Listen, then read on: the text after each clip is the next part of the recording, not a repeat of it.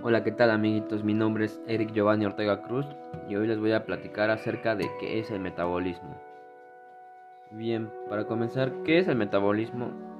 Son reacciones que ocurren en el organismo y todo es a base de células y así pueden crecer y reproducir y estas contienen fuentes energéticas.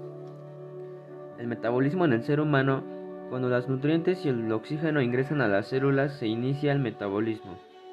Las células del cuerpo utilizan carbohidratos, lípidos, proteínas, vitaminas y minerales. A esto se le denomina actividad metabólica.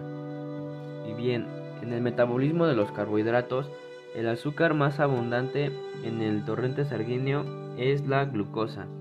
A medida que la glucosa se acaba, es necesario desintegrar el glucógeno para liberarlas. El metabolismo de las proteínas si hay proteínas en exceso, solamente se pueden almacenar una parte y los aminoácidos que aún permanecen en la sangre son desdoblados para producir energía a partir de ellos.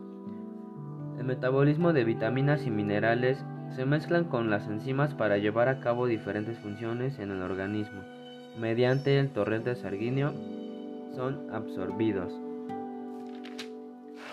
Y bien, ¿qué son los carbohidratos? Son compuestos más abundantes en la biosfera, tejidos animales, tienen como función energía de reserva y son ricos con los azúcares y son uno de los nutrientes principales que hay en los alimentos y bebidas. Son como una fuente de energía integrados como carbono, hidrógeno y oxígeno, de ahí su nombre. Y bien, eso ha sido todo.